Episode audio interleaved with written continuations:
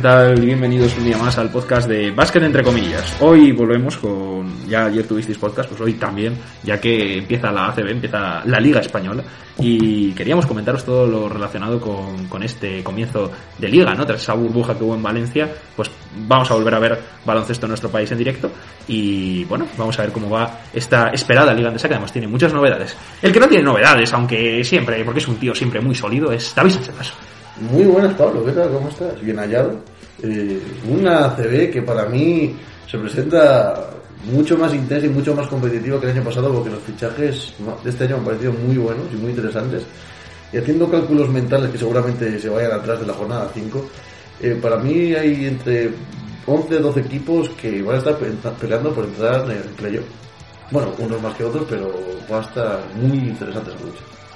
Y bueno, el que seguramente también esté interesados, seguro que va a ser esta CB especialmente, que hace Valencia, que es uno de los equipos que más expectativas han creado, especialmente con ese mercado de fichajes y con su camiseta de Boyan Dulevich. Está en mi diagonal de la mesa. Mario Cuervo, muy buena. ¿Qué tal, Mario? ¿Cómo estamos? Pues sí, aquí estamos otra vez de vuelta con esta ACB que tan buena sensación nos dejó tras la final, fase final de ACB. La verdad es que vimos una, una eliminatoria muy bonitas, muy intensas y muy igualado todo. Y la verdad es que muy contentos de este mercado de fichajes tan atípico donde hemos tenido muy buenas llegadas, algunos jugadores que se han conseguido quedarse y que disfrutaremos de una temporada más. Y la verdad es que pinta muy bien esta CB, donde hay mucha igualdad y tenemos muchos equipos dispuestos a pelear por el playoff, como ha comentado David, y esperemos que hasta el final se pueda disputar en condiciones más o menos normales. Y bueno, tenemos también al hombre que también viene a hablar de su equipo, que este año sí que está bien, este año tiene un equipazo, que es el Lucan Murcia de Juan Pedro. ¿Qué tal chicos? Pues muchas ganas de que empiece esta temporada, sobre todo por lo personal, como aficionado eh, me ilusiona bastante porque, bueno, el curso pasado pues vamos a intentar olvidarlo un poco, pero en líneas generales sí que es cierto, como comentaba Mario, que a pesar de, bueno, el tema coronavirus y tal, las pérdidas económicas, eh, los equipos han hecho buenos fichajes, se han reforzado, algo que no se esperaba especialmente, pero vamos a tener una liga ACB pues mucho más competida que el año pasado y donde vamos a tener proyectos muy muy interesantes a los que habrá que seguir muy de cerca. Pues sí, exactamente. Y bueno, ya para vamos a vamos a empezar para este podcast. Vamos a analizar un poco lo que son los, eh, los todos los equipos participantes. Eh, vamos a dividirlo un poco en dos en, cinco categorías, el estilo tier maker que hemos creado nosotros mismos. Vamos a dividir a los equipos en candidatos al título, evidentemente, playoffs, o sea, equipos que creemos que se van a clasificar casi seguro para playoff, aspirantes a playoffs, a esos equipos que estarán ahí, ahí para meterse en playoff, zona media, o sea, equipos que creemos que eh, no estarán para descender, aunque pueden estar luchando por el descenso, pero en teoría no los que tienen más cartas por lo menos de descender, y ya por último en la zona de descenso, donde eh, pues al Guipúzcoa Basket pues le acompañará otro equipo que después diremos, ¿no? Entonces, bueno, dicho esto, eh, vamos a, a comenzar con el podcast eh, eh esto, pero a ver, yo creo que estamos ha, ha sido sutil pero necesario. Ha sido sutil pero necesario. ahora daremos unos fríos datos, estamos grabando esto el 16 de septiembre, miércoles.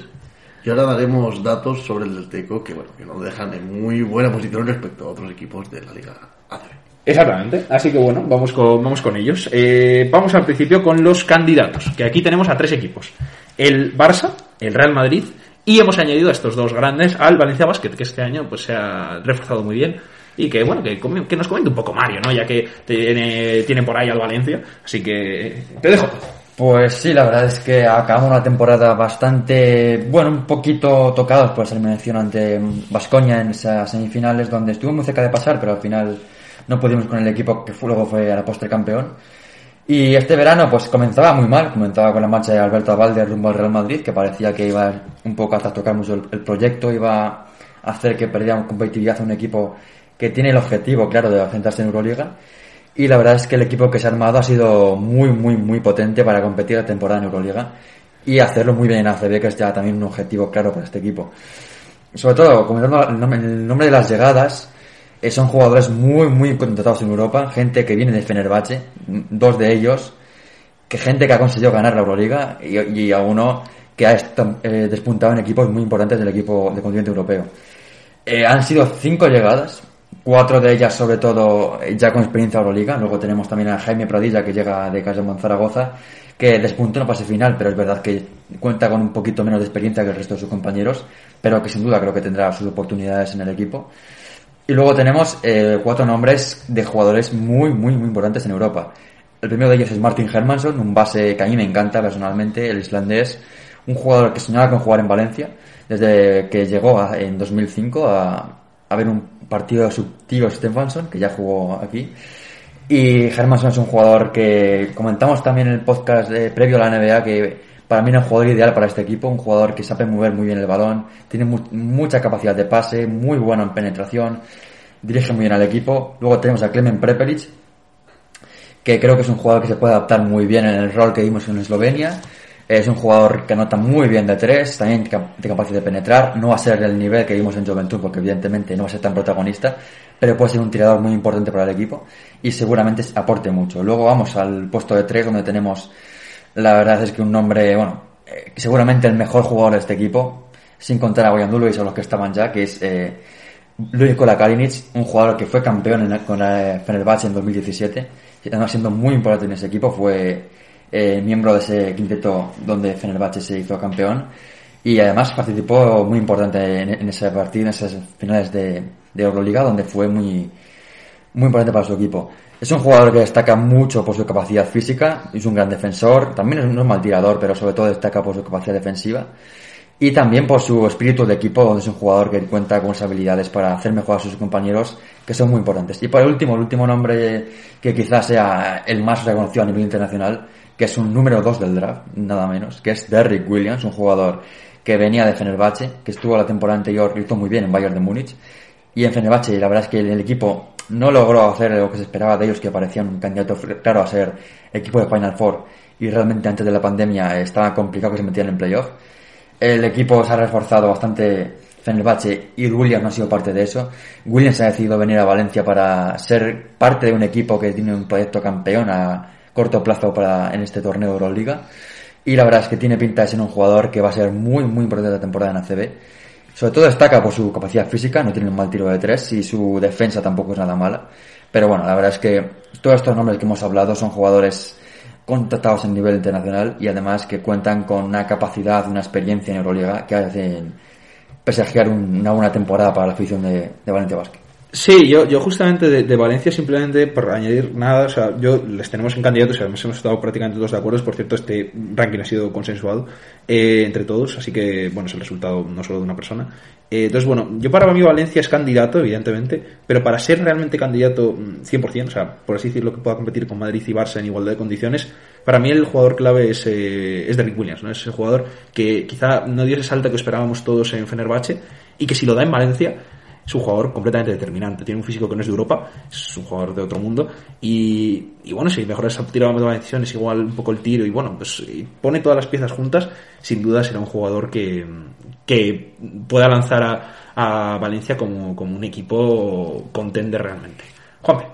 Bueno, creo que Valencia ha tenido la fortuna, posiblemente a causa de bueno, la situación que hemos vivido con el coronavirus y demás, de este verano poder fichar a muchas de sus primeras opciones que tenían en la lista, ¿no? Siempre estos jugadores pues suelen irse a otros proyectos, pero esta vez pues Valencia aporta una cierta seguridad que otros proyectos no pueden aportar y precisamente eso es lo que le ha hecho llevarse a jugadores de, tantísima calidad que pues van a ayudar en ese objetivo, como comentaba Mario, que es el de eh, asentarse en Euroliga, que debe ser la prioridad. Pero más allá de ello, lógicamente se va a ver eh, trasladado a ACB, donde pues hay muy pocos proyectos que podrán verse las cara a cara con este Valencia, porque realmente va a ser una amenaza seria para hacerse con el, con el título. Exactamente. David. Bueno, comentar una última cosa breve de Valencia. Lo único que puede suscitar ligeras dudas es que yo creo que este equipo va a estar más centrado en Euroliga que en la CB. Mm, Si caso hay Euroliga, sí, como eh, tal. Bueno, parece ser que sí. De momento sí que la va a haber. Está viendo amistosos. Sí, sí, hombre, yo creo que de sí, Hecho, ahora pero- está, está jugando, de hecho, ahora mismo Valencia Basket. Sí, sí. Mm, supuestamente sí que va a Euroliga y si hay esa doble competición yo creo que este equipo está centrado en conseguir ya por fin ASEO top 8 y por qué no meterse en una Final Four. En ese sentido puede hacer que como, igual que el año pasado que, que en Liga bajen sus prestaciones. Todo hay que ver qué pasa en playoff, pero bueno, es un equipo que va a estar fijo en playoff. Sí. El respecto a los otros dos equipos, que Madrid y Barça, es impresionante, Pablo, cómo el Madrid, temporada tras temporada, se lo comentaba a Juanpe, que estábamos viendo juntos la semifinal contra el, contra el Libertad Tenerife, tuve la presentación de los jugadores y es que siempre son los mismos. Pero es que además este año tienen dos fichajes de altísimo nivel. El primero es Carlos Alocén, Un jugador que, bueno, ya hemos hablado maravillas de él y es uno de los jugadores jóvenes con más futuro del baloncesto español. Y Alberto Avalde. Y es que, si te vas a pensar, el Madrid tiene los dos, los dos mejores jugadores nacionales de la liga, que son Jul y Avalde ahora mismo. Y no, y no creo que haya mucha discusión sobre ello o mucho debate sobre que son los dos mejores. Creo que sí, el- creo que sí lo hay. No sé, para mí hay un tal Sergio Rodríguez que no es tan malo. ¿eh? No, pero dice la liga de la Liga, solo. Espa- de la Liga Española. Eh, sigue habiendo jugadores como Rudy Fernández eh, Bueno. que están por delante. Pero Hombre, como jugador, sí, ¿Cómo? igual a- eh, más que a Valdés, sí, desde luego. Bueno, Sí, sí. Ahí, está- estamos de acuerdo, ahí estamos de acuerdo. pues sigue estando en el Madrid. yo creo que más que los mejores jugadores nacionales son los mejores jugadores nacionales de cara a un par de años. En sin duda efecto. alguna. Tiene El el, joven Madrid, es- el futuro asegurado. Es eso, eso sí, eso sí. Y la única duda que me suscita es que va a pasar con Campazo a mitad de año, porque puede irse perfectamente a la NBA, De hecho, parece que se va a ir. pero seguramente el Madrid se tenga guardadas cartas bajo la manga para suplir esa baja. No creo que se la juegue todo la carta de Aloceño, una posible carta de la Provítola. Veremos qué pasa en el posible caso de que el argentino marche a Estados Unidos. Último caso, el Barça. Mm, hemos visto la Supercopa. Mm, cambios, cambios con Calaces, con Jasikevicius y cambios que, bueno, muy distinto a Pechic y yo creo un proyecto que, bueno, que, que a, mí- el Barça en Supercopa me ha gustado más que el Barça, eh, bueno, viendo que falta rodaje y que falta encajar piezas. Cuidado la palabra. que, que, bueno, pues en este sentido no iba, no iba en el mismo que en otro sitio. Que el Barça con Pesic, ¿no? Por lo menos se vieron más soluciones ofensivas, se vio más movimiento de balón, jugadores que encontraban su hueco, por ejemplo Alex Abrines, que hizo muy buena la semifinal. Veremos a ver qué pasa con este Barça, porque nuevo entrenador, nuevo director de juego en el base, es un poco una, una incertidumbre, ¿no? Cómo pueden encajar todas las piezas. Sí, de hecho, o sea, yo por comentar una cosa rápida de Madrid que simplemente es que sí, o sea, en eso estoy de acuerdo, aunque creo que eh, este año en la Supercopa y yo creo que de cara a, la- a lo siguiente se nota que si se va a Campazo, creo que este equipo tiene muchas carencias y no creo que sean sustituibles si no fichan a otro jugador muy, muy, muy bueno. Y repito, aunque sea ese jugador muy bueno, que sea Campazo es aún más complicado. Pero bueno, eh, quitando esto, del Barça, yo tengo simplemente dos dudas. A mí no me acaba de convencer eh, Ertel of Ball, eh, ese Ertel de escolta ¿no? con Calates en el balón. No me acaba de convencer, no me gusta en la, en la Supercopa y como concepto no me gusta. Creo que Ertel donde saca buenas ventajas es del base y creo, o sea, desde el base y con el balón en las manos. Y creo que Jasikevicius debería, en vez de eh, apostar por esos formatos de los dos bases, igual con dos bases de forma complementaria, ¿no? Como por ejemplo hacían eh, con Pangos o pues como otras dos grandes tuplas de bases que jugaban los dos eh, uno por otro, ¿no? Y yo creo que ahí podría eh, ser mejor para ambos jugadores, ¿no? Eh, Calates yo creo que es un buen fichaje para lo que quiere jugar Jasikevicius, el equipo es mejor, eh, los sistemas para Brines están mucho mejor y el Barça sí, yo creo que es candidato completamente, tiene otro, otra mentalidad y desde ahí yo creo que puede puede, vamos, ganar la liga y puede ganar todo. Es un equipo candidato a todo, evidentemente, y que todavía en la Supercopa, pues todavía no, no le vimos con dos jugadores, que era Corey Higgins y el otro no me acuerdo quién era el que estaba lesionado, este Kuric. Dale. Sí, estoy muy de acuerdo con lo que comentas, sobre todo con lo que decía David. Eh, actualmente al Barça pues le falta todavía ganar algo de rodaje en el sentido de bueno ganar experiencia, de jugar juntos a este nuevo sistema donde Calaces es el que facilita el juego para los demás. Pero eh, hay que esperar a ver qué es lo que pasa en el Real Madrid, ya que posiblemente la pretemporada de los equipos no comience hasta pasado el draft, que es el 18, 18 de noviembre, por lo que mm, se prevé que Campazo empiece la liga y que juegue pues un pequeño tramo, que podría dar una ventaja al Real Madrid. A partir de ahí, el Barça tiene que eh, ser superior y de, de cara al futuro, de cara a esos posibles playoffs o final, creo que el Barça pues va a ser sin duda alguna el equipo que aglutine más talento en la Liga CB. Sí, sin duda. Bueno, vamos a pasar a la siguiente, a la siguiente categoría del tier maker. Aquí hemos incluido los equipos que nosotros pensamos que están clasificados, ¿no? Por así decirlo, para playoff de forma casi segura, salvo debacle, ¿no? Los equipos que están prácticamente ahí. Hemos puesto al campeón de este año, al Vasconia, que le hemos bajado un peldaño a lo que, vamos a ver, este año que, me refiero que ha sido este año, que ha sido campeón, eh, Juventud de Badalona y e Iberostar Tenerife, por ejemplo, que empiece comentando esto Juanpe. Bueno, sí que es verdad que aquí hemos tenido un pequeño mm, debate, Sí. discusión con respecto a Vasconia, que es el primer equipo sobre el que voy a sobre el que voy a hablar. Eh, mm, creo que sí es un equipo que va- puede estar en playoff con casi total seguridad, pero a mí me sigue faltando un, un poquito, ¿no? Eh, hay- depende mucho de lo que puedan hacer, sobre todo, pues Roca Kiedraitis, o sobre todo defensivamente también Pierre Henry, pero mm, hay que ver cómo, cómo consiguen congeniar a largo plazo. De momento lo que se ha visto está muy bien, pero mm, vamos a ir un poco con calma, no quiero precipitarme y pues sí, Pascon es un equipo para estar en playoff, pero no sé si seguro, seguro al 100%, como el siguiente equipo que es el Juventud de Badalona, que probablemente es el equipo que mejor ha fichado después de San Pablo Burgos, quizá, eh, Eh, sobre sí. todo en volumen de fichaje, eh, el regreso de, de Pau Rivas, de Ferran Basas, el fichaje de Tomic, que va a ser el jugador eh, más importante de este equipo, la cara de este equipo, eh, dan un salto de calidad tremendo y tienen que pensar en volver a ser la peña que era pues hace mm, 10, 12 años o más. Mm, hay que ver si son capaces de consumar, de, estar ahí definitivamente y de ganarse un puesto entre los cuatro primeros de la liga. Creo que debe ser el principal objetivo de esta temporada y ya apuntar hacia futuro a mantener este proyecto a largo plazo y que puedan pelear por eh, ser un equipo no solo peligroso en ACB, sino también en, en Europa. Luego está Tenerife, que bueno, nos ha dado grandes decepciones en este podcast, ¿no? La verdad es que El sí. equipo entrenado por otro amigo del podcast como es Chus Herrero. El equipo Eh, de los padres de familia. Por supuesto. Que, bueno, mm, puede gustarte más o menos, puede darte menos confianza por lo que vimos en la fase final, pero sí es cierto que en cuanto a cubrir necesidades, es el equipo que mejor se ha eh, reforzado. Tenían eh, un gran agujero en la segunda unidad y han llegado jugadores de muchísimo talento para intentar reducir esos problemas que terminaron con ese fracaso en la fase final. El más importante posiblemente el, el puesto que se, que se rellena en el base con la llegada de Bruno Fittipaldo, procedente de, de San Pablo Burgos, que va a ser un, eh, un suplente para, Mar- para, para Marcelino Huerta de muchísima calidad y que también posiblemente se le vea jugando juntos, como vimos eso en la en, Supercopa. en la Supercopa. Mm, También han llegado jugadores de, de muchísimo calibre, como puede ser el caso de Tyler Cavanaugh. Eh, Dejan Todorovic llegaba para ser esa otra arma ofensiva, pero eh, sufrió una lesión en el cruzado y va a perderse presumiblemente toda la temporada. Si Tenerife consigue mantener esa conexión Huertas Sermadini y formar una segunda unidad capaz de mantener al equipo en, en los momentos en los que los titulares no estén, pues sí que estamos hablando de un equipo que seguramente va a estar en playoff. Sí, eh, completamente de acuerdo con todo lo que has dicho. Creo que además el fichaje de Fittipaldo no es solo quizá para suplir a Marcelo, como bien has dicho, sino, eh, más- bueno, sobre todo en la fase final creo que este equipo pecaba un poco de ser muy predecible. Fittipaldo le puede dar eso. Eh, también es un gran fichaje, yo creo para mí el mejor fichaje que han hecho.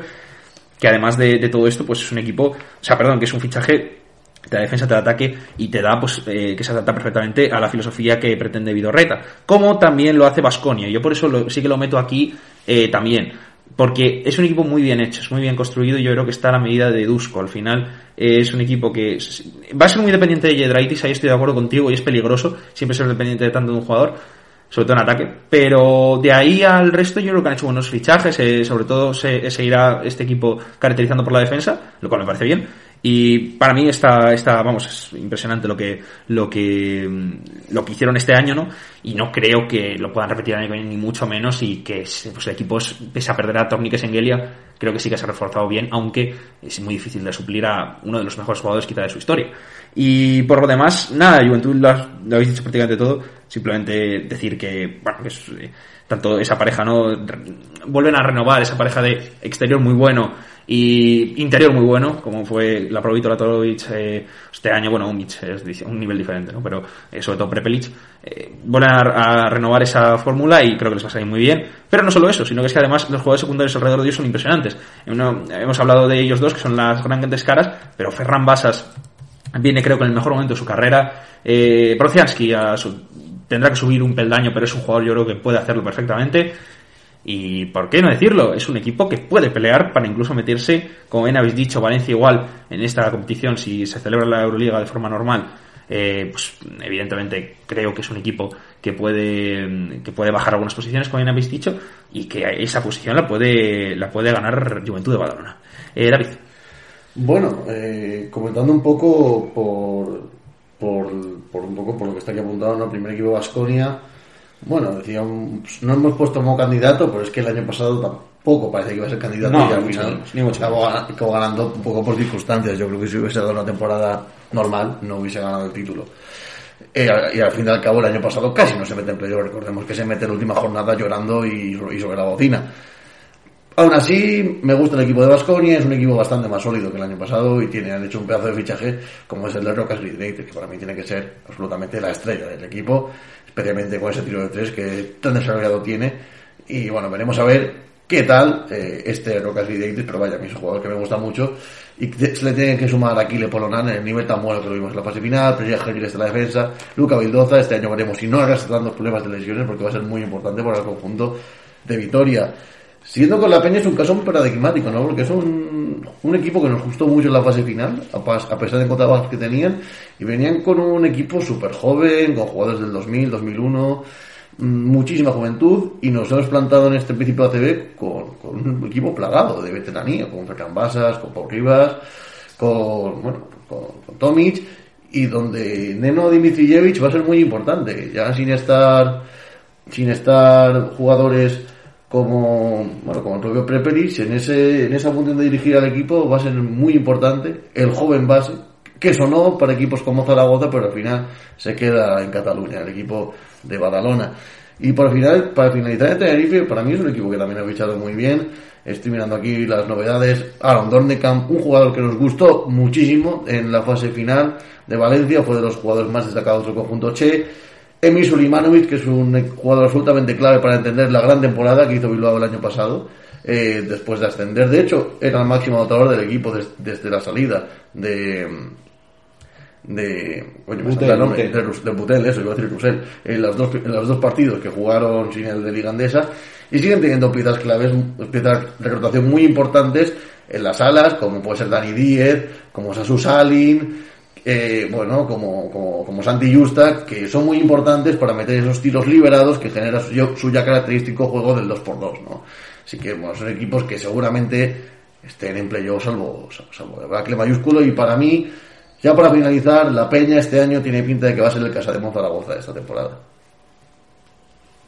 Bueno, pues yo ahora que estoy muy de acuerdo con todo lo que se ha dicho ya de tantos tres equipos, eh, primero Vasconia, es verdad que el año pasado no, contaba como candidato, pero al final las circunstancias de recuperar lesionados porque tenía jugadores que estaban muy tocados y sobre todo que Dusko consiguiera meter al equipo físicamente a, tono y llegar muy bien a esa fase final, hizo ese campeón. Es verdad que este equipo perdió a Tocos Engelia, pero es verdad que ha llegado Rokas Jedraitis, que, que es un jugador para mí diferencial en Europa. Y luego también está el factor a ver qué, qué tal de Alex Peters. No es un Sengelia, no esperemos un jugador dominante en el poste, es un gran tirador, puede ser un jugador que pueda ayudar también en el rebote o, o que tenga buena visión de juego, pero no va- esperemos un Sengelia, desde luego.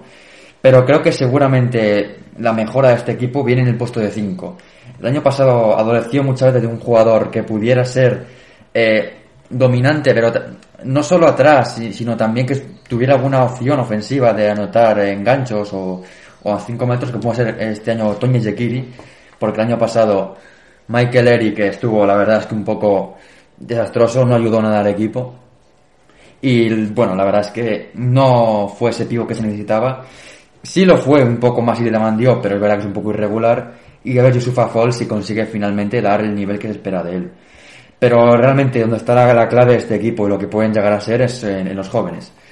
Este equipo va a contar en su plantilla con eh, Adekerski, Sander Rayeste y Artus Kuruks, tres jóvenes que la temporada pasada no estaban en el equipo. Jugadores eh, que veremos si Jusko cuenta realmente con ellos, porque sí que lo han hecho en pretemporada, pero luego hay que ver como en el fuego real, a lo mejor no tanto cuenta con la confianza de Jusko. Eh, Yo creo que si estos jugadores eh, consiguen dar un nivel más o menos bueno para el equipo, es muy completo este Vasconia, pero si no es así, tienen problemas para competir eh, ante estos equipos grandes que hemos visto antes.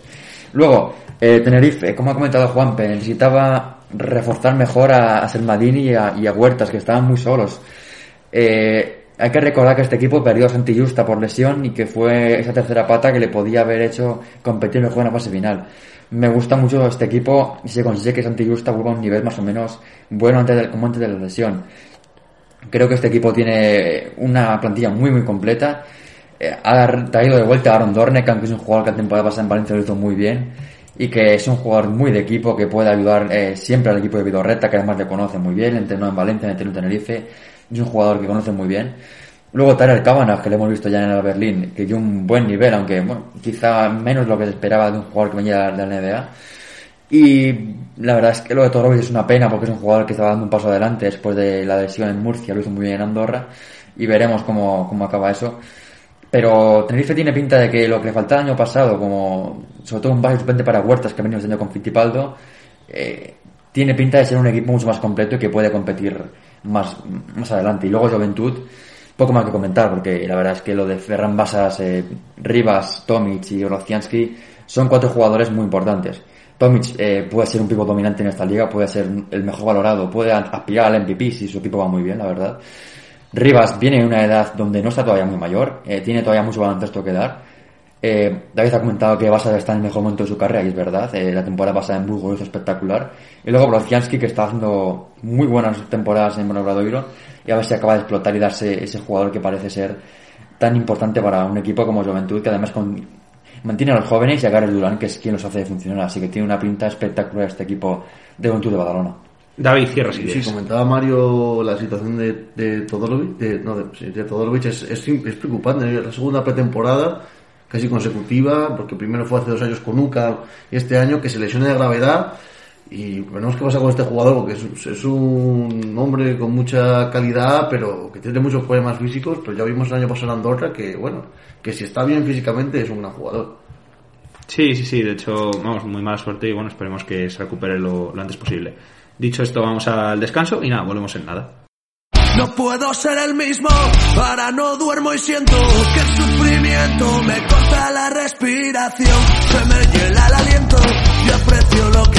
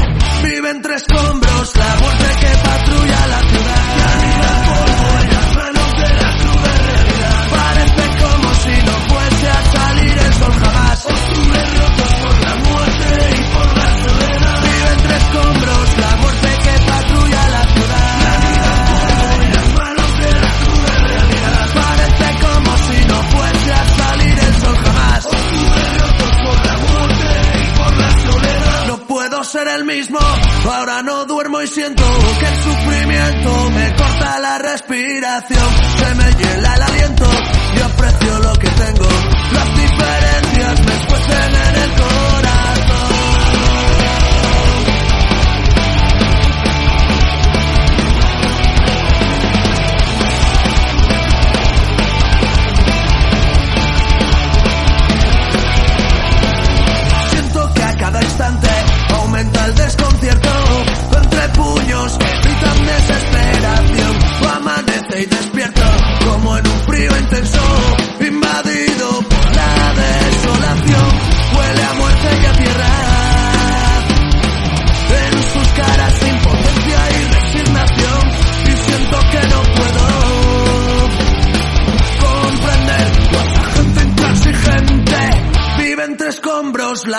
que patrulla la ciudad.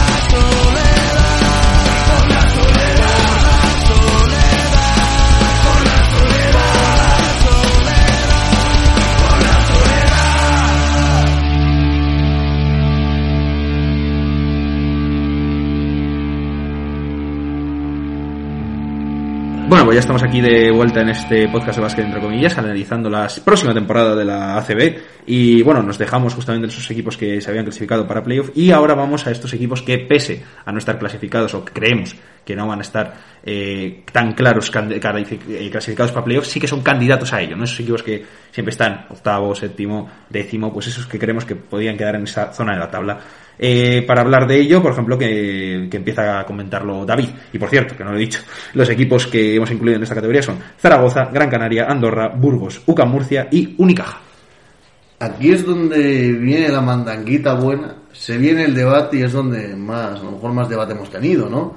Porque aquí es justamente yo decía que va a estar muy, muy reñida esta liga andesa. Empezamos, si te parece, con, el equipo revelación del año pasado y decepción más tarde, la fase final, que es Casa de Monzaragoza, que prácticamente no ha hecho cambios en su equipo, más allá de la salida ya conocida y ya, bueno, ya sabida desde el principio de temporada de Carlos Zaragoza del Madrid, de la salida de Poli Bisac a Gran Canaria, que hablaremos a continuación, y es que realmente no ha habido más cambios en el equipo. Se ha tirado de Javi García, que se va a optar como como segundo base y se va a poner a Rodrigo Miguel de primer base. Eh, se, ha, cambiado el entrenador, vamos por, por, por, Diego Campo, veremos a ver cómo sale. Mi apuesta es que yo creo que no se va a comer el turrón, pero vamos a darle un voto de confianza.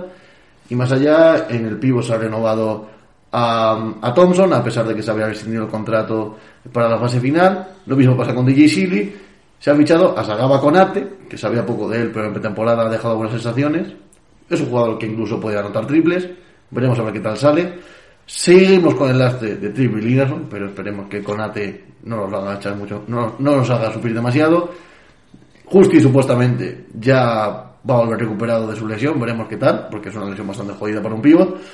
Y poco más, este Zaragoza mmm, va a bajar sus prestaciones, que nadie se confunda, pero yo creo que es un equipo que va a dar guerra, porque básicamente mantiene el bloque, mantiene a los Siri, a Brusino, a, Tai, a, a, Ennis, y a Barreiro, y bueno, yo creo que va, va, va, a dar bastante guerra, y aunque no sea cabeza de serie, creo que sí que tendrá el playoff. Pasamos, si te parece, a Gran Canaria, que es un equipo que me convence muchísimo este año, Pablo. Especialmente por el entrenador, por Fifi Sachs, será, es seguramente uno de los mejores entrenadores de la CDB, lo ha demostrado estas temporadas con Zaragoza, arrastrando un equipo que estaba absolutamente a punto de bajar a Leporo, incluso desaparecer por problemas económicos, a meterlo tercero en liga y bueno, y ahora mismo está en una Final Eight de Champions que tenemos dentro, dentro de muy poquito y que enfrenta a este equipo con el ganador de los Tende y el Libertad Tenerife. Tenemos que, que Gran Canaria ha conseguido mantener a Jacob Wiley, que parecía que se iba a ir a, a La Peña, que es un jugador que a mí me encanta y que seguramente veremos a un gran nivel en esta en esta liga andesa. A Fran Ferrari, que los que los partidos que jugó el año pasado con pues gustó muchísimo este jugador. Qué pena que se lesionó de gravedad, pero la primera jornada estaban siendo espectaculares. Tenemos al BC, a Belaval, a Stano Colle, que ya funcionó muy bien con Porfio Fisac y veremos a ver si lo consigue relanzar, porque realmente en Zaragoza estaba casi a un nivel MVP. A Burjanazze, que gustó mucho en la fase final, este pivot, que es muy joven y tiene mucha proyección a jugadores que un poco estancados como Jaime Beirán, pero que seguramente eh, Porfi sepa darle la continuidad que necesitan y la gran estrella de este equipo, que es Marc Costello, que no creo que tengamos que descubrir nada sobre él. Y además, este equipo de Gran Canaria pues no tiene una mala cantera y seguro que por divisa que descubre nuevas perlas que acabamos teniendo en cancha y ahora mismo pues ni contamos con ellas. Más allá, equipos que me parece que van a bajar sus prestaciones, especialmente por lo que he visto en pretemporada, es Andorra. El único partido que he visto contra ellos ha sido un partido que jugaron contra Casa de Monzaragoza y que perdieron de 15 y donde, bueno, que sí, y, no tuvieron demasiados, demasiados problemas el equipo, el equipo de Aragón.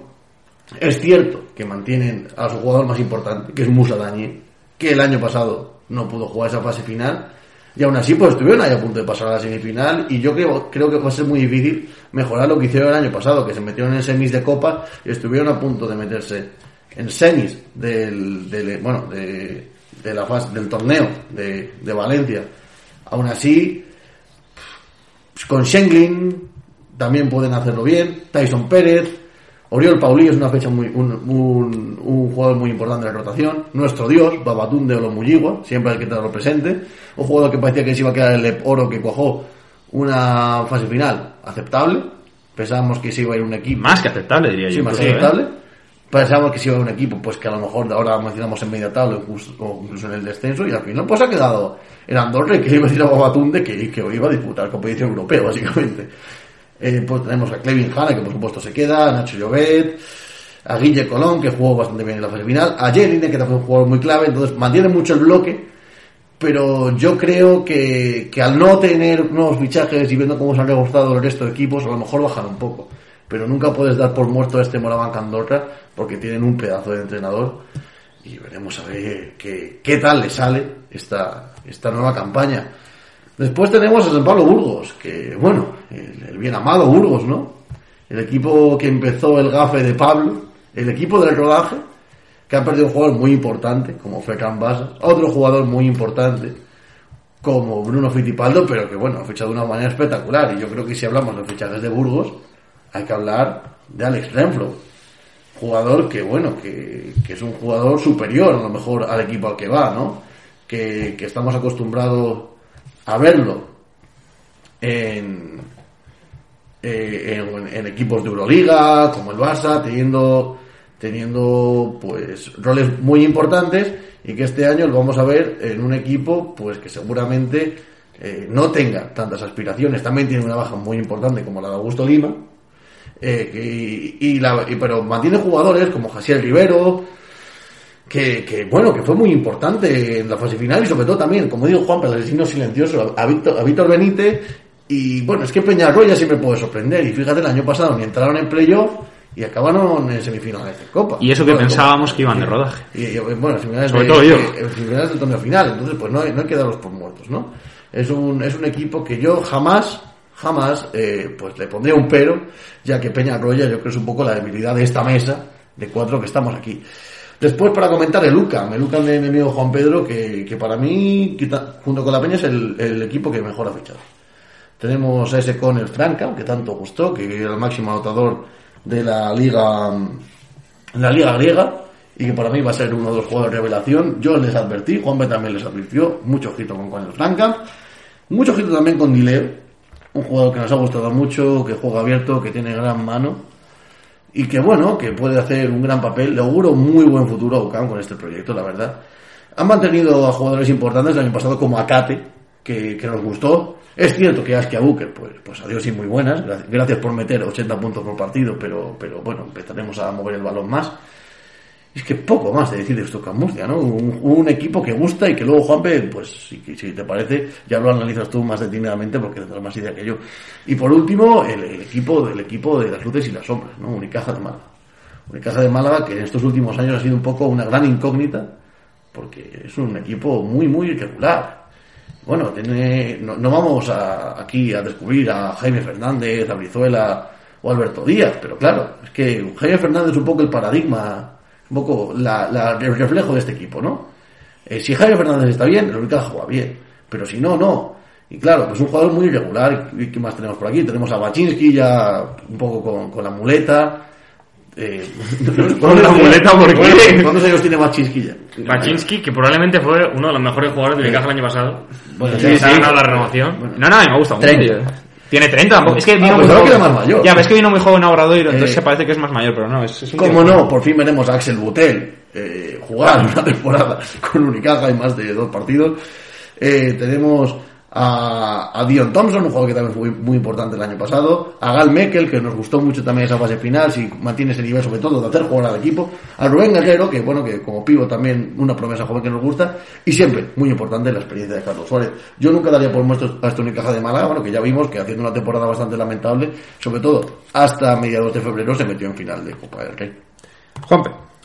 Bueno, por, por seguir un poco el orden de los de la lista que hemos eh, realizado, eh, empezando por Casa de Monzaragoza, el principal problema de este equipo pues ha sido sin duda alguna la salida de Porfi Fisac, eh, es lo que más se va a notar y más allá de ello, pues habrá que ver cómo el equipo consigue desarrollar su juego eh, sin tener bajo bajo su sombra pues a un entrenador como Fisac que ha apostado mucho por la cantera, que ha dado un vuelco al proyecto y que les llevó la temporada pasada pues a ser sin duda alguna la sorpresa de la, de la competición. Mm, para mí es un equipo incógnita, pero con jugadores de muchísimo talento que deberían estar peleando por mantener una plaza en, los playoffs. Eh, luego en Gran Canaria, pues si por un lado te lo, se lo quitas, al otro se lo das. Eh, añadir a Porfi Fisac a un proyecto como Gran Canaria es una grandísima noticia, probablemente el fichaje más importante y además han conseguido también la, la incorporación de, de varios jugadores que pueden dar un salto de calidad al proyecto. Para mí principalmente son eh, los, los, tres que, los tres más sonados, que los de Jacob Wiley, que va a dar mucha potencia a la pintura, que vuelve a Gran Canaria. Por otro lado, en el base, Andrew Albisi, la vuelta a, a la Liga Endesa después de esa experiencia en Euroliga con el Zenit. Y por otro lado, a Medeo de la Vale, que viene de, de jugar en Olimpia Milano y que además es un jugador que para mi gusto se amolda muy bien al juego de, de ACB y puede ser un jugador muy importante, una de esas posibles sorpresas. Y para mí Gran Canaria, pues sin duda alguna da un salto de calidad al proyecto que tenía en la temporada pasada, que pues no consiguió quedarse cerca de puestos de playoff, pero por ese corte de la fase final, pues acabó entrando en el torneo de Valencia. Luego, Andorra, para mí es un equipo mucho más peligroso de lo que ha comentado David, sobre todo por haber sido capaces de mantener un bloque que les ha funcionado muy bien que no hay que olvidar lo que le hicieron al Real Madrid en, en Valencia, que le dieron un, absoluto repaso. Eh, simplemente con la continuidad de Ivo Navarro, teniendo a Clevin Hanna en el base y a Jeremy Senglin, que se complementan muy bien, y además con varias incorporaciones, como puede ser la de Pauli, ahora también han incorporado a, a Sarlón Club, a Andorra, que como dato curioso, eh, con Clevin Hanna y Sarlón Club de base, Ivonne Navarro llegó a la Final Four de la Champions League hace tres temporadas, cuatro, perdón. ¿Con Radovic también estaba o no? Eh, no, no, ya no estaba, Ya ya no estaba, ya no estaba. Y es, es un equipo que, que, que pelea muy bien, que lucha y que mantiene pues ese bloque que les puede mantener eh, en puestos de playoff. Por otro lado, San Pablo Burgos, pues es probablemente el equipo que mejor se ha reforzado porque ya tenía una plantilla buena, pero aún así ha conseguido mejorarla, algo que es bueno, una tarea muy, muy difícil. Eh, como ya comentaba David, pues sobre todo las llegadas de Renfro eh, y la renovación de McFadden y Benítez, pues han sido los movimientos más importantes de este equipo.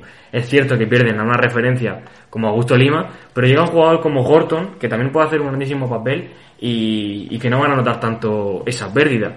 Y luego, por otro lado, pues está UCAM Murcia, que aquí pues voy a explayarme un poco más, al ser el equipo que cubro normalmente.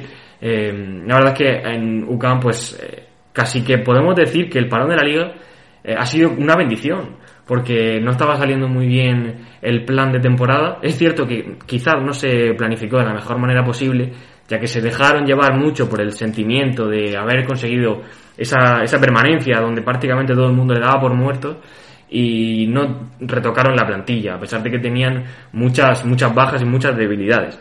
Eh, finalmente, Sito Alonso ha formado una plantilla a su gusto por primera vez, ya que el año pasado pues no pudo hacerlo, y tiene un equipo que probablemente es el que da un mayor salto en, en ACB, ya que pasa de estar prácticamente peleando por el descenso a ser uno de los candidatos a estar en playoff y a estar en Copa. Y el número uno objetivo de UCAM Murcia tiene que ser volver a Europa el año que viene, que con quedar entre los 11 primeros, pues posiblemente tengan un puesto asegurado. Eh, las dos incorporaciones más importantes de este equipo son, sin duda alguna, los regresos de Augusto Lima y Nemanja Radovic, que no solo son dos jugadores de muchísima calidad en ACB, probablemente dos de los mejores jugadores interiores de ACB, sino que también son dos figuras que se identifican con el proyecto como el que más. Eh, leía hace varios días eh, tweets de aficionados de otros, equipos que decían, ¿cómo pueden en, en Murcia identificarse con un proyecto que no tiene ningún jugador español? Pero es que tiene, tienen a tres murcianos que no han nacido en Murcia, pero prácticamente como si hubieran nacido en la huerta, que son Sadiel Rojas, Lima y Radovic. Y por otro lado, han sabido muy bien navegar el mercado, al el cual atacaron desde muy temprano, y han traído jugadores que no son muy sonados, pero que tienen muchísimo talento. Como ya comentaba David, Conor Frankham puede ser perfectamente uno de los cinco mejores bases de la competición. Ya lo ha demostrado en pretemporada. Y otras incorporaciones que les van a venir muy bien, pues como puede ser la de Peter Jock, que rondaba casi el 50% de acierto en triples en Francia, como las de DJ Strawberry, un jugador de talla Euroliga que había estado eh, disputando la competición europea con Gran Canaria hace dos años y también pues fichajes como los de bueno Dileo probablemente sea ha sido el más el que más ha sorprendido ya que venía de una universidad pequeña pero ha demostrado ser un, un cuadro abierto que puede adaptarse muy bien a la filosofía de juego de Sito Alonso. Así que va- vamos a tener que seguir muy de cerca a este equipo ya que mm, pues puede ser una de las grandes sorpresas de, esta temporada. Y ya por finalizar Unicaja eh, y ellos hicieron sus sus fichajes a mitad de la temporada pasada y han sabido mejorar un poquito más el proyecto con la llegada de Tima Boromaitis, que me parece pues un fichajazo para este equipo, un lujo poder contar con él. Pero el, proble- el problema que yo veo con Unicaja es un poco lo que decíamos de Valencia. Mm, Para mí, el principal objetivo de este equipo probablemente estará en ser campeón de la Eurocup. Y eso le puede dificultar mucho en la planificación de partidos de ACB y, quizás se quede un poco rezagado en la clasificación como le pasó el año pasado, que se metió en Copa del Rey pues porque era anfitrión, si no, pues hubiera ido a su casa perfectamente. Sí. Entonces, hay que ver cómo consiguen eh, equilibrar ese proyecto que a priori pues tiene que tener como objetivo principal la próxima temporada conseguir la clasificación a Euroliga a través de Eurocup. Sí, comple- mira, completamente de acuerdo con todo lo que has dicho para no añadir mucho más. Simplemente decir que yo también veo a Andorra mucho mejor de lo que de lo que se piensa la gente. O sea, yo creo que es un equipo que, o sea, yo creo que eh, a veces no no decimos lo suficiente, no no ponemos el acento en los equipos que renuevan un bloque cuando un bloque funciona. Si no que tienes grandes fichajes y esto que ha hecho Andorra es difícil en cierta manera, pero yo creo que también es muy importante y es muy bueno si las cosas salen bien.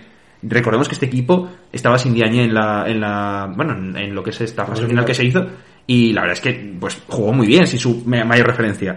Y luego, así por, por algún equipo más así por encima, simplemente decir de, Gran Canaria, yo creo que si por la parte de, de Valencia, sí que es verdad que en, otro caso, ¿no? Pero decía que ese jugador que puede hacer que compita con los de arriba es Derrick Williams, el gran nivel de Derrick Williams. En este caso, Gran Canaria yo creo que depende mucho del- de cómo esté Stanokoye. Si Stanokoye se demuestra que yo no lo creo, no creo que llegue a- que vuelva a ese nivel, pero puede ser con, con Paul Fisac, pero si llega a un nivel similar o incluso un poco inferior, pero no al que vimos en la temporada pasada, ojo, puede ser un equipo que pelee más alto. Si no, a mí el equipo sí que que se ha reforzado bien y ha hecho muy buenos fichajes, pero también, no sé, o sea, no digo que no me convenza, evidentemente me convence, yo creo que va a estar candidato sin duda para, para los playoffs, pero hay tantos equipos muy buenos que se podría quedar fuera. Entonces, mm, no lo sé, o sea, tened en cuenta que, claro, son seis equipos que hemos puesto prácticamente casi seguros, quedan dos plazas. Entonces, claro, mm, a mí me, me cuesta, no sé si verlos, pero no lo sé, me, me cuesta bastante.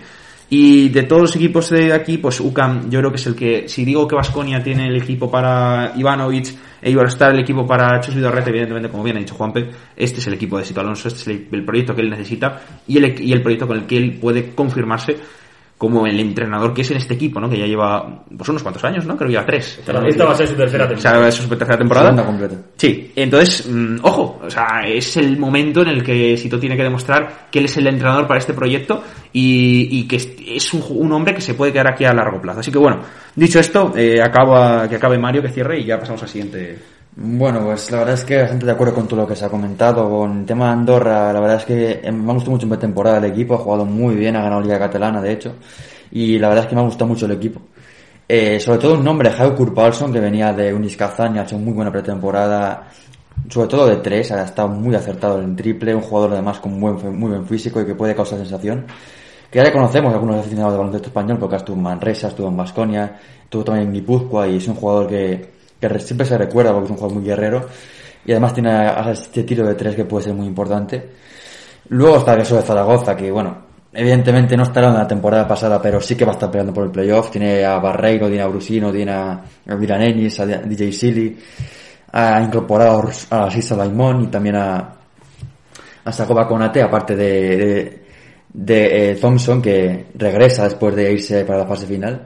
Y creo que es un equipo que va a competir siempre bastante bien, tiene un, equipo muy competitivo y que puede estar peleando por meterse en el playoff sin problemas. Luego está Gran Canaria, que es el gran proyecto de entrenador de la temporada, con Porfi Fisac a los mandos, donde veremos mucho a los jóvenes, seguramente no todos tendrán un papel muy importante, pero seguramente jóvenes como Jalifa Diop, Jan Montero, eh, también veremos al mejor a Oleg Bacerowski, tienen muy, muy importantes en el equipo porque Pisac es de, de lo que más eh, tiene como señal de identidad que saca a los jóvenes mucho rendimiento. Y luego tiene un gran equipo, tiene a Mateo de la Valle, tiene también a, Jacob Wiley que vuelve a Gran Canaria después de la temporada en, en. También Albisi que vuelve, la verdad que tiene un equipo muy competitivo, Gran Canaria tiene un equipo que puede hacer grandes cosas. Luego está el caso de, de Burgos, que tiene a Alex Renfro y a Dejan Kravitz como principales fichajes. Luego ha venido Omar Cook, que es un segundo base de muchas garantías, es un jugador ya muy veterano, pero que te puede dar muy buenos mi- minutos eh, en el puesto de, base suplente. También está Rabaseda, que es un jugador con mucha veteranía en ACB y que es un gran defensor. Que si necesitas un equipo, un jugador compacto, es Rabaseda. Y tiene un equipo muy bueno, además con Peñarroya a los mandos, que puede ser eh, garantía de hacerlo muy bien, además de Yasil Rivero o jugadores como ya estaban, como el caso de Barrera o bueno, alguno más. Tiene un equipo muy competitivo. Luego Can Murcia, como un poco más queda por comentar, de un equipo que ha conseguido que principalmente sus principales jugadores de las últimas temporadas, tanto Radovic como Lima, se quedaban, en volvían al equipo y volvían a liderar un, un proyecto que, que tiene muy buena pinta, la verdad, porque son jugadores que ya conocen la casa, que han hecho muy buenos minutos allí. Luego también mantienen a Saldel Rojas, eh, fichajes como Strawberry, Peter Jock, David Dileo, que antes ha dicho David, que es un gran tirador, y es cierto, es un jugador que puede sorprender a muchos. Eh, Y veremos también cómo se adapta con el Frankham para la Liga Española, porque es verdad que en Grecia fue máximo avanzador, pero aquí eh, un poco difícil la exigencia. Y luego está el último jugador, el último equipo, que es Unicaja, que si está a un alto nivel es un equipo para estar ahí peleando el cuarto igual con Vasconia, pero si no lo está, eh, está para ser el mejor de la clase media. Eh, Unicaja eh, tiene un equipo, la verdad es que cuando está entonado es prácticamente imparable, lo mismo la temporada pasada con jugadores como Jaime Fernández, Darío Brizuela, Axel Butel, Carlos Suárez, este año tiene a Tima Bromaitis, luego también tiene en el 5 a Bolo Jerun, que es un grandísimo jugador. Y es un equipo Unicaja que, eh, si está a un buen nivel, es candidato claro a ser cuarto o incluso pelear con los tres de arriba. Pero es verdad que es un equipo muy irregular y veremos qué nivel nos da. Eh, sinceramente, Unicaja es el mejor de estos- de otros equipos que estamos hablando. Es un proyecto que ya la temporada pasada de alguna pincelada, de hecho estuvo muy cerca en las semifinales de, la fase final, dejando en el camino a Vascoña, que luego sería campeón, así que así de cerca estuvo Unicaja de ser el verdugo del que al final acabó siendo el ganador. Y la verdad es que tiene muy buena pinta este Unicaja si consigue ser más regular de lo que otras temporadas. Pues sí, exactamente. Vamos a pasar ya a la zona media, que es la penúltima. Y aquí tenemos, hemos colocado a cinco equipos, que son Manresa, Betis, Estudiantes, Fuenlabrada y Bilbao. Yo, por centrarme en, un par de ellos, que creo que son los que mejor de todos estos se han reforzado, igual junto a Manresa quizás, son el Estudiantes y el Fuenlabrada. Por una parte, creo que el Fuenlabrada eh, tiene un equipo mucho mejor que el del año pasado. No debería sufrir tanto. O sea, ya no sé si a zona media, repetimos, creemos que no tiene el nivel para meterse en playoff, pero que tampoco tiene un nivel para sufrir demasiado eh, en el descenso, aunque podrían estar luchando por ahí. Entonces, Fuenlabrada, jugadores que me ha gustado su fichaje y que son realmente apuestas, que si salen bien, este equipo puede funcionar muy, muy bien. Sobre todo, eh, sobre todo Melo Trimble. Creo que este jugador sí eh, encuentra una regularidad y, y, bueno, es un anotador muy bueno. Eh, creo que venía de la Liga Australiana, si no me equivoco. En estudiantes, pero después de la Liga Australiana. Y antes, perdón. Y bueno, es que este jugador, como salga bien, es de estos jugadores diferenciales completamente en esta competición. Por otra, Bueno, solo para apuntar un, un sobre Melo Trimble, es que él Dicho por estudiante, pero no digo... En efecto, no solo fichó por estudiantes, sino que es uno de los mejores jugadores de Estados Unidos en la NCAA, en la Universidad de Maryland, y hasta incluso se llegó a hablar eh, antes de, bueno, pegar un bajón tremendo, eh, de que podía llegar a ser un, un jugador seleccionado en la lotería. Y claro, y ahora en Fuenlabrada pues puede reencontrarse con su mejor versión. En efecto, claro, o sea, es una apuesta en ese aspecto, pero claro, si le sale bien, ojo. Y sin embargo, pues tiene el base a Tomás Bellas de, supuesto suplente que pues, complementa muy bien. Y luego, por, otro lado, quería comentar sobre todo eh, Simba Samber que ya en otro, en otro podcast dije que es un jugador que me encanta y creo que puede funcionar muy bien que en este, en este Fuenlabrada. Y por dentro tienen a Robert Upshaw, que es otro jugador que es una gran apuesta y que, ojo, ojo, cómo eh, salga bien este jugador. Creo que puede ser uno de esos pivots que marquen la diferencia. El año pasado tenía dos pivots bueno, ese Mokevicius no acabó, fue de más a menos, a muy menos, de hecho. Y este año yo creo que tiene una referencia para, para explotar. También ha fichado a, a Chema González, que no tendrá mucha importancia, pero Sasegi Ator, ojo, que esta temporada ha sido un paso adelante, pues puede pues, colocarse eh, como un buen pivot suplente de este Uso, que ojo, que es que me encanta. O sea, el base es eh, pivot de, de Fuenlabrada, me parece sensacional para no estar luchando ahí. Y otro equipo que creo que ha hecho muy bien, reforzando, reforzándose bien y además confirmando lo que tiene, es el Movistar Estudiantes, o sea, que ha confirmado a un Alex Abramovich que creo que va a ser uno de los grandes nombres de esta liga andesa. Eh, ya vimos que puede ser una gran estrella la temporada pasada, a finales, en el Estudiantes, y creo que esta temporada va a continuar por ahí, parece que va a continuar por ahí. Y bueno, Veremos, eh, sí que yo creo que acabará la temporada en Estudiantes, pero creo que es un jugador que, que va a hacer que Estudiantes no esté como este año, pues ahí abajo. Han fichado a Alec Brown, que bueno, es un jugador que siempre te va a aportar, no sé, tiro exterior, ya estuvo, ya conoce la casa. También, bueno, pues eh, así que recuerdo pues también otros jugadores así a destacar, pues Edwin Jackson, ¿no? Es un jugador que sí que verdad que no está a ese nivel de cuando llegó hace unos años, pero eh, bueno, que es un, es un, es un tipo muy, que si tiene la temporada y que si simplemente rinde a un nivel eh, más o menos bueno, siempre te va a aportar y veremos qué rol tiene específico. Evidentemente yo creo que secundario el de Abramovich, pero vamos, puede ser también un, un gran jugador. Así que bien por estudiantes, eh, renovando lo que tenía, lo que funcionaba en el año pasado y fichando a nuevas piezas que les pueden ir muy bien. Y luego, bueno, pues por añadir algo de, de Bilbao sobre todo, bueno, eh, han tenido un problema, que es que les han descabezado el equipo tan bueno que tenía el año pasado. Pero bueno, no hay malos, no tiene malas miles, han hecho una estrategia parecida, han fichado buenos jugadores de oro y han seguido con lo que han tenido. En principio yo creo que no deberían tener problemas para la salvación, pero sí que ya veo más complicado tener eh, pues algo superior. Jugadores que yo creo que deben dar un paso adelante, Kulboka, ¿no? Es un jugador muy joven que creo que si da un paso adelante pues puede pues sí que puede darle algo más de tranquilidad a este del Bosque que por lo demás eh, también lleva muchas apuestas pero que mm, me parece que mm, les falta igual ese gran jugador que tenía el año pasado no ese jugador tan referencia por lo menos así que bueno eh, dicho esto os dejo comentar por ejemplo que empieza David Bueno, brevemente comentar cosas que a lo mejor nos han dicho. Mí Manresa, la verdad es que el equipo me gusta mucho, especialmente el fichaje de Scott Izel, para mí es uno de los mejores interiores que hay en la CB. Recordemos que ha llegado a ser MVP de la liga alemana, pues que es una liga que, que, bueno, que, que sí que tenerla bastante en cuenta. Y mucho, mucho ojo con este número 43, eh, para que lo tengáis en cuenta de- del Maxi, del Maxi Manresa, porque va a sorprender para bien a los aficionados del conjunto del catalán. Por supuesto, también hay que contar con la veteranía de Jonathan Tabú, que vuelve, y para mí va a ser muy importante en este equipo. Tenemos también a Rafa Martínez, que, que el año pasado ya en, jugó muy bien en Bilbao.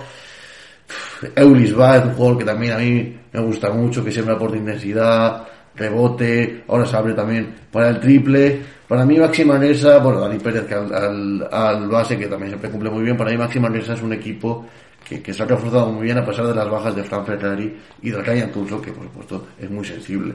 Si te parece, Pablo de Manresa, vamos a ir a, a estudiantes, porque justo quiero comentar una cosa de un jugador que estuvo el año pasado en Manresa, que es Alexander Spektovic, que será previsiblemente el base titular del equipo.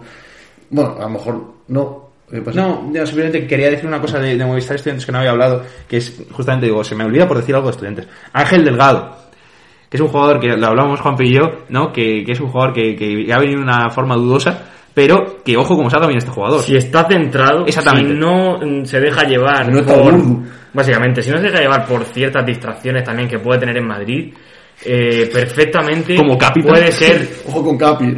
puede ser uno de los mejores interiores de la ACB, porque él es un jugador que explotó en la Universidad de Seton Hall, uno de los mejores jugadores de la G League en- hace dos temporadas. Sí, algo más. También jugó con Los Ángeles Clippers. Eh, es una máquina de hacer dobles dobles y te puede reventar un partido, pero depende mucho de cómo esté la cabeza. En efecto, en efecto. Eh, perdón, Las. Bueno, yo quería comentar sobre todo a Alexander Spektovic, ¿no? que es un jugador que a mí el año pasado en Manresa me gustó mucho, sobre todo después de las lesiones, tanto de Fran Ferrari como de Ryan Tulson. Es un jugador que, que, bueno, que soportó un poco el peso del equipo, que es un jugador muy constante, que, que mueve muy bien al equipo y que también tiene punto en sus manos y que seguramente, independientemente de de- de- del banquillo, como salía al principio de Manresa, luego sale de titular, creo que le va a dar mucho al conjunto estudiantil. Y por último, destacar que, como no, seguimos teniendo aquí al Kun Agüero de la CB, que es Héctor Vicedo, que si no lo sabéis, tiene un canal de YouTube y de Twitch, que es un poco lamentable, pero... Pero vamos a ver, Hombre, o sea- el, chaval, el chaval tiene menos carisma que una piedra, que Pero no, sincero. hombre, no. Pero, pe- pero, hombre... Seguimos, seguimos, el siga, sigamos, seguimos jugando. Como un tupido velo, pero Héctor Vicedo, dedícate a otras cosas antes que a streamear, por favor. Eh, quería comentar también Chavales feliz. eh, ya que tenemos aquí la bufanda de Fuenlabrada, Montaquit, ya no Montaquit, ahora Urbas, se han pasado al pistacho, a ver si se le va mejor que con el naranja.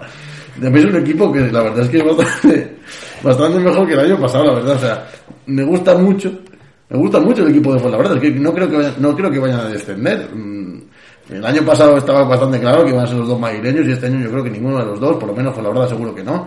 Mantiene además a Alex Hurtado, un jugador veterano pero que jugó muy bien la temporada pasada. Y Mar García, ojo quito con Mar García, que también bastante correcto. Y Betis y, y, mm, Bilbao. y Bilbao poco más. Que para mí Bilbao, si queréis centraros un poco más en él, Bilbao para mí es el Baxi Manresa del, del año pasado. O sea, un equipo que se ha ascendido que lo hace muy bien y que después con doble competición europea y con, el- y con desmantelamientos del equipo van a caer, pero tampoco van a tener problemas para salvarse. Vale, pues yo un poco lo mismo que estaba comentando David, sobre todo Bilbao. Creo que tiene un equipo muy competente, pero es verdad que puede que le cueste con la doble competición en Europa. Han mirado mucho al, mercado polaco porque tienen dos jugadores de allí. Tienen a, a Jaroslav y a Luz Hackanson, que venía de allí, pero verdad que le conocemos ya en España con etapas bastante importantes en equipos como el Barça o Estudiantes. Y la verdad que tiene un equipo bastante competente. El, el Bilbao tiene a Kulboka que le mantiene. Llega Aaron Jones para sustituir a Lammers, que es un jugador que la temporada pasada lo hizo muy bien. Mantiene también a Balvin y a Russell, que eran las piezas claves de este equipo. Y luego tiene a Mu- a Mumbrú, es eh, una garantía de que en este equipo buena cosa muy bien. Luego está el tema de Estudiantes y Fuenlabrada, que son dos equipos que la temporada pasada sufrieron muchísimo, pero esta parece que han mejorado bastante sus plantillas. La de Estudiantes me convence sobre todo el tema de fichar a un jugador como John Robertson, que es un anotador espectacular, puede hacer partidos de 40 puntos o más sin despeinarse. Luego está Alex Amarovich y Edwin Jackson, que son jugadores de muchísima clase. Y luego está la incógnita de Ángel Delgado, que veremos cómo nos sale. Y fue labrada, me gusta mucho el equipo y también el entrenador, me gusta mucho Paco García, que creo que es un entrenador que le puede sacar mucho rendimiento a este equipo. Tiene mucha mucha carne donde sacar, porque tanto Milo Trimble como Robert Abso que hemos visto antes, o Simpson del o también el, Leo Meindal, que me ha gustado mucho, un jugador que viene de Brasil, veremos cómo lo hace aquí, y luego el tema de Manresa, que es un equipo que con Pedro Martínez al eh, el equipo va, va a ir bien. Eh, sobre todo han mirado este equipo al mercado alemán, donde tiene ahí tres jugadores de, que vienen de allí. Eh, vienen Seth Hinrich, Scott Irleton, que ha hablado antes David de él, y Mackay Mason, que viene de Alba Berlín, y allí juega bastante bien. Es un jugador que puede sorprender mucho en esta CB. Tiene muy buena pinta este equipo de, de Manresa, que va a competir sin duda por estar en media tabla y peleando por el playoff. Y veremos hasta dónde pueden llegar. Y luego Betis, que tiene un equipo que la verdad no me desilusiona del todo. Creo que tiene a un jugadorazo como James Feldane que lo puede hacer espectacularmente bien. Ya un poco veterano, pero es verdad que es un jugador con mucho talento. Luego, eh, falta un, quizá una refer- referencia más interior aparte de Nick Kay, que me ha gustado muchísimo en pretemporada. Ha sido un jugador que la- realmente me ha encantado Sí, jugando- muy bueno. viéndole jugar. Eh, falta también un base que pueda ser ahí en... eh, Campbell no me ha gustado, Mike Torres, bueno, son jugadores buenos, pero que veremos si acaban dando ese paso adelante. Y, y sobre todo me gusta también un jugador que es Yakuba Watara, que es un, un jugador muy joven todavía, tiene 22, bueno, 28, no tan joven, ¿no? 28 años. no tan- no tan 28 joven. años no es tan joven. No es tan joven. Hombre, depende de lo que te- joven. depende de lo que, lo que es. Asúmelo, eres un viejo. Es un jugador que falta pelo ya. hay que tener en cuenta porque es un físico espectacular. No es un mal tirador tampoco, así que veremos cómo le va en este Betis. Pero la verdad, me- realmente este equipo está un polín por debajo de todo el resto. Yo creo que están Sí. Manresa y Estudiantes, Fuenlabrada y Bilbao, creo que está más en, en el vagón de los de arriba. Y luego está Betis ahí a caballo entre los que vamos a ver a continuación y estos. Sí, yo, yo estoy de acuerdo. Yo, de hecho, creo que eh, la pelea va a estar ahí. O sea, entre los dos que vamos a decir de abajo y el Betis. Son, yo creo que los que van a estar luchando por el descenso. A mí Betis no me convence tanto. Yo quizá incluso lo hubiera metido en la anterior categoría, pero bueno. Es que Betis el año pasado estaba igual, de repente fichan a Gris por la puta cara y... También es verdad, bueno, pero lo que tienen ahora es lo que decimos. Eh, Juanpe, perdón. Sí, bueno, voy a hacer unos pequeños apuntes para terminar eh, de los equipos que hemos comentado. Sobre todo recalcar que por primera vez en los últimos dos años, esto y Fuenlabrada no son los favoritos para descender. Eso significa que están haciendo algo bien. Eh, sobre todo, quiero recalcar... lo está haciendo muy mal. Bueno, No, no, no, yo creo que la están haciendo bien, eh, ojo. Eh, que quiero recalcar sobre todo la figura en Movistar Estudiantes de Javi Zamora, que no sé, no hemos podido ver mucho de él porque solamente entrenó dos par- tres partidos o dos partidos desde antes de, de la suspensión de la temporada, pero las sensaciones fueron inmejorables. Eh, hay que recordar esa victoria que consiguieron contra Unicaja en, en el Wizzing Center y también compitieron muy bien en otros partidos que jugaron fuera, como por ejemplo contra Barça, contra Andorra, que si no llega a ser por un despiste de, de Kenny Kaji, pues podrían incluso haber ganado una pista muy difícil. Y creo que tienen un proyecto que les permitiría no sufrir demasiado por eh, evitar el descenso. Y con Fuenlabrada, quedarme con Robert Upshaw, que para mí puede ser una de las, también de las revelaciones de, de este, de este equipo. Es un pivot muy físico, muy potente, que campa muy bien en la zona y que venía de estar en proyectos potentes europeos. Exactamente. Y es un fichaje no común para un equipo como Fuenlabrada, pero puede funcionarle muy bien. Luego, por otro lado, Manresa y Bilbao, eh, como comentaba, y para mí están un peldaño por encima del resto. Eh, Manresa, sobre todo, con esa capacidad de fichar de ligas menores. eh, han hecho incorporaciones muy buenas que le pueden venir muy bien y sobre todo el regreso de Rafa Martínez, que es lo emocional, le da mucho. Y luego Bilbao, pues para mí, ya desde la salida de Butey, pues se notaba que estaban un poco bajos y ahora pues a ver cómo consiguen mantener ese proyecto al, al nivel que tenía la temporada pasada. Y luego Betty pues ha hecho algunos buenos fichajes como Feldain ok, pero para mí le sigue faltando varias piezas para poder estar por encima de todos los que hemos comentado anteriormente y para mí van a estar mirando mucho más hacia abajo que hacia arriba. Sí, sí, exactamente. Y fíjate, vamos a con los del descenso, que hemos incluido eso, que bueno, ya, ya digo, em, pero hemos incluido también aquí a Betis. Sería el Obradoiro y sobre todo nuestros amigos del Guipúzcoa Basket. Eh, El vale. Aduls- el- el Acunsa, Adulsa. Acunsa, Acunsa, es verdad, es ahora Acunsa. Acunsa. Fíjate, Pablo, que yo no sabía que en vez de Leporo se subía directamente de Leplat. Aquí Es es, que- cuando empieza lo, lo difícil. Aquí Claro. comentar esto es complicado. A ver, es que Pero yo sinceramente, yo, o sea, yo metí la patada al principio y ya, y para quitar matita rápido. Podríamos haber hecho un, una lista más que hubiese sido el descenso, donde estaría Obradoiro, y después Bilbao. Digo, después Guipúzcoa. Sí, yo de hecho lo, lo hablaba todo y os lo he dicho desde que salió la plantilla de, de Guipúzcoa. A mí me parece una plantilla que ni siquiera sube de Leporo a ACB. O sea, si estuviera en el Leporo. Ni siquiera serían, yo creo, principales candidatos. Pues menos eh, a estar en ACB. Su mejor jugador quizás sea Dino Radonjic. Que realmente... Un descarte de. Exactamente, y que Y, realmente... y, y cedido en Zaragoza. Que hay realmente que, que lo que ha estado en ACB ha estado sin pena ni gloria. Tiene jugadores aceptables, es verdad. Tiene a Pera Tomás, que no pasa de ser un tercer, cuarto mejor jugador de un equipo que pelea por el descenso o que está ahí en zona media. Eh, Magari que un poco lo mismo. Y el resto, pues es que son jugadores bastante mm, mediocres, por así decirlo. O sea, yo lo siento mucho, pero es que yo este equipo... Hombre, admirable lo que han hecho los despachos, pero vamos, más allá de eso... Precisamente ese es el problema. Yo creo que la avaricia ha terminado por romper el saco. Sí. Eh, Guipúzcoa ha forzado hasta el último momento eh, y ha llevado a la ACB por la vía judicial para intentar estar eh, el año que viene en la Liga Andesa y al final le ha salido el tiro por la culata. Porque han tardado tanto en conseguir ese ascenso que no les ha dado tiempo a planificar una plantilla decente. Pero decente ni para Lev Oro y han tenido que mantener a muchos de los jugadores que estaban la temporada pasada y apostar por alguna, algunos jugadores que en otros equipos ni siquiera están en la rotación. Como puede ser eh, pues el caso de, creo que Echenique, que viene de la, de la Sí. CWLA, eh, Vini Okuo, eh, Dino Radonjic propiamente, aunque sea su mejor jugador, es un, todavía una pieza que O no ha Magarity demostrado... incluso, Magarity también, otro, otro descarte. Sí. Mm, No les da, no les da y realmente van a tener un paso muy duro por esta ACB, pero al final, pues e- ese, ellos son los que lo han forzado. Ellos son los que han querido estar en esta situación y ellos son los que se van a encontrar pues con la realidad Sí. en los morros. Completamente de acuerdo. Fíjate, si es que estoy mirando aquí los clubes de procedencia de los jugadores de GBC. O sea, tienen a, a cuatro jugadores de la anterior plantilla, es que el resto son el Bauru, el, el Krasein, el, la, el, Iowa de El Gili. Manejó este año en la, en la fase final. Sí, bueno, pero me refiero, tampoco, sí. Baxi Manresa, como decíamos, Iberostar Tenerife, que es Radonjic, eh, Fondi, que es de la tercera división italiana, bueno, en fin. Eh, Tiene pinta de ese jugador. Exactamente. ¿Cómo se llama? ¿Quién ese, es el ese es Lorenzo Cugini. Lorenzo Cugini, eh, junto con Babatunde, dos pilares, dos pilares de este podcast. Ahora mismo, Sí, o vez- sea, promedia- Cada vez que meten gatas, se va a 20 hacer puntos una- y doce Prometa, promedia 27 puntos y 12 rebotes en la tercera división A italiana. lo mejor los promedio yo también. Exactamente. Y luego está Nevecis, el Nevecis y el Wichita State. Sí, dime. Bueno, quizá Lucas Vallano es uno de los jugadores que más llama la atención de este proyecto porque es un jugador que pues ha demostrado que es mu- tiene mucho talento en la Liga Argentina y por primera vez da el paso y sale de Argentina. Y, hombre, casi pues para tener un papel que a nadie le gustaría tener. Sí, realmente. En el Guipúzcoa Basket. Es lo que te iba a decir. Pero, oye, pues a lo mejor le puede salir bien el tiro por la culata y pues te... Sí. Yo qué sé. Meter 20 puntos ahí y Hacerse un Prepelic si el Juventud hubiera estado en descenso. En efecto. Por ejemplo. Sí, David. Yo, por acabar de hundir a nuestros amigos de la Cunsa Guipúzcoa Basket, el pasado 11 de septiembre, buena fecha por cierto, eh, perdieron 85-78 contra eh, un equipo francés que es el Pola Cortés. Po, Que juega en la Basketball Champions League. En una, ciudad bastante, bastante bonita.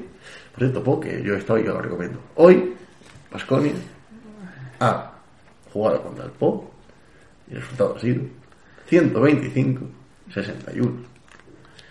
Un equipo que ha perdido. No me salen las cuentas de todo, que es de 80 casi. ¿no? No, hombre, no, No, 80, no, no, no, no, hombre, no. 40 más 20, 60. 60, de hombre. 60. Un equipo partido de 60. Contra el Po, o sea, el Po ha perdido 60 contra el Basconia, pero es que habían perdido ellos contra el Po de. Sí, de, de siete. Sí, sí, de 7. Sí, sí. No, claro, claro. A ver si ganan algún partido. Sí, sí. madre- Es que todo lo que no sea. Madre de Cristo, todo lo que sea. Bueno, yo le pongo la meta de. Objetivo de la temporada ganar cuatro partidos. Sí. Por. Es que es- cuatro o tres partidos, yo creo que va a ser algo realista. Disfrutar un poco la sí, sí. Empiezan contra el Real Madrid, lo cual... va a parecer. Ver, ver los multicrentes. El Real Ma- Hacer unos boticos como equipo que va a jugar Copa del Rey está de guay, pues esto lo mismo. El Real Madrid, el Real Madrid, pues evidentemente les toca la primera jornada. Lo fotos en el vestuario del Palau y poco más. Y Pues luego, sí. y luego está Obradoiro. que tenemos Y luego está hablar. Obradoiro, que, que yo creo que es un equipo que siempre. Yo se lo decía antes, lo hemos metido aquí, pero yo a mi Obradoiro es el equipo que menos. O sea, que más confianza me da aquí en el relativo a. le- Su, su plantilla sobre el papel parece muy mala. Ahora. O no del todo buena. Ahora. Siempre es el- un equipo que siempre consigue hacer algo. Tienen muy buen entrenador. eh, pero sí que es verdad que la plantilla yo creo que es un desastre. Es, es probablemente la peor plantilla que han tenido en los últimos cinco años, seis incluso. Entonces, no sé, lo veo muy difícil para subir, ¿eh? o sea, digo para subir, para mantenerse, salvo que mm, Moncho consiga hacer algo impresionante y sacar a un jugadorazo, todos los que han traído tanto el NCA como otros tipos de, de- de equipos y, y ya está, porque si no va a ser bastante difícil. Sí, bueno, Obradoiro es un equipo que también dependía mucho de sus partidos en casa y de lo que le aporta su afición, que es una afición pues que está muy encima del equipo, que casi los llevan volandas. Y esta temporada, si no va a haber público Claro. a priori o va a haber muy poco público, No es el caso. pues se pueden ver bastante mm, Bastante sí. mermados, sí, y sobre todo por el hecho de que su plantilla pues no es la mejor posible. El único fichaje que pues tiene buena pinta es el de Jay Cohen, que viene de Maccabi, pero es un jugador que en Maccabi pues tiene un rol secundario y que aquí pues intentará buscarse un poco las castañas, ganarse un buen contrato en el futuro, pero pues va a tener que jugar completamente solo. Yo no sé si hay un jugador de la liga andesa que esté más solo que Jay Cohen en Obradoiro. Sí, sí, sí. Un poco asqueabuco. ¿no? Un poquito, sí, sí, sí. De todos modos, escucha, eh, le han fichado a uno del Silleda de Eva, eh, un, un- un jugador eh, que el, el Silleda jugó contra el Lobo y el año Había que completar la plantilla. En efecto, en efecto. Pero es que además hay que hablar O del... sea, del- me refiero que, que de jugar a Eva jugar a CB, joder. Que del- es del- muy del- bien. chaval que- que- Sí. de- del desmantelamiento que ha tenido Obradoiro, ¿no? Que ha sufrido con las salidas de Kravis, McGee, aquí, muy duro, Sí, muy duro. sí, sí. Era- era, era muy una figura en claro, el equipo pues, así se es. Se ha quedado Mike Down un poco de boya, ¿no? Diciendo, oye, quedo yo. Bueno, luego hay que ver cómo se Pepe Pozas también apuestas, ¿no? ¿no? Porque el base turco Kartal Ozmirrak, joder. eh, que viene de la Te has atrevido, te has atrevido, te has atrevido a pronunciarlo. Sí, sí, ¿no? a nadie se atrevía. Exactamente. Kartal Y Ozmirrak. seguramente haya venido porque esté bajo sospecha de Erdogan. Sí. Corramos otro tupido velo. Exactamente, sigamos hablando. Un chaval, bueno, un chaval, tiene 25 años ya, pero promedia 9 puntos en Andaluzapaca, que no es mal, no malos números para un equipo que compite en Champions y, y arriba. Luego está Alex Suárez, que es el eterno 4 abierto, que quizás te aporte poco en otras facetas del juego. La eterna promesa. Esa es lo que te iba a decir, la eterna Alex, promesa. Alex Suárez, Y ojo no, 35 años a- de de eterna al promesa. pivot eh, lituano, que suele salir muy bien en Obradoiro, Laurinas Virutis. Que este jugador eh, era compañero en la selección lituana, si no me equivoco, con eh, Sejodas, que es el jugador que está en Litivo Ritas, que sonó para estudiantes en, el verano, y que tiene muy buena pinta este Virutis, la verdad. He visto algún highlight de él en, internet, tiene buena pinta, veremos a ver cómo sale. Y la verdad es que este Obradoiro, por plantilla, no parece candidato a, claro a, a quedarse en el Liga Andesa, pero luego ves al entrenador, miras un poco al palmarés, la experiencia que tiene en este tipo de situaciones y te convences un poco más de que Obradoiro la temporada que viene puede estar en ACB también. Pues nada, Pa- Pablo, yo antes de que acabes el podcast, quiero decir la frase que salvará a Guipúzcoa. Guipúzcoa Basket viene de rodaje a esta temporada 2020-2021 a la CB. bueno, pues Dicho esto, vendrá una pandemia peor y suspenderá la liga y no bajará nadie. Pero esperemos que no. ahí está. Si después de esto conseguimos que Guipúzcoa no descienda, entonces confirmaremos Sí. absolutamente nuestro poder eh, Sí, mágico. Y habría que hacérselo mirar lo que estamos diciendo. Bueno, dicho esto, vamos a... A disfrutar, señores, de Vamos a disfrutar. que, que es una ACB muy interesante. Pablo. Exactamente, y vamos a disfrutar de, Bueno, de la los CB. partidos en abierto, por supuesto. Exactamente. Así- Movistar. Así que nada, pagad Movistar. Así que nada, dicho esto, vamos a, a acabar el podcast aquí. Recordad que podéis subir nuestras redes sociales en Twitter, B entre comillas, en Instagram, basket barra baja entre comillas. Podéis darle like al podcast, suscribiros eh, en iVoox y seguirnos en Spotify. Suscríbete. Y ya está, Y poco más. Así que nada, muchas gracias por escucharnos y nada, adiós.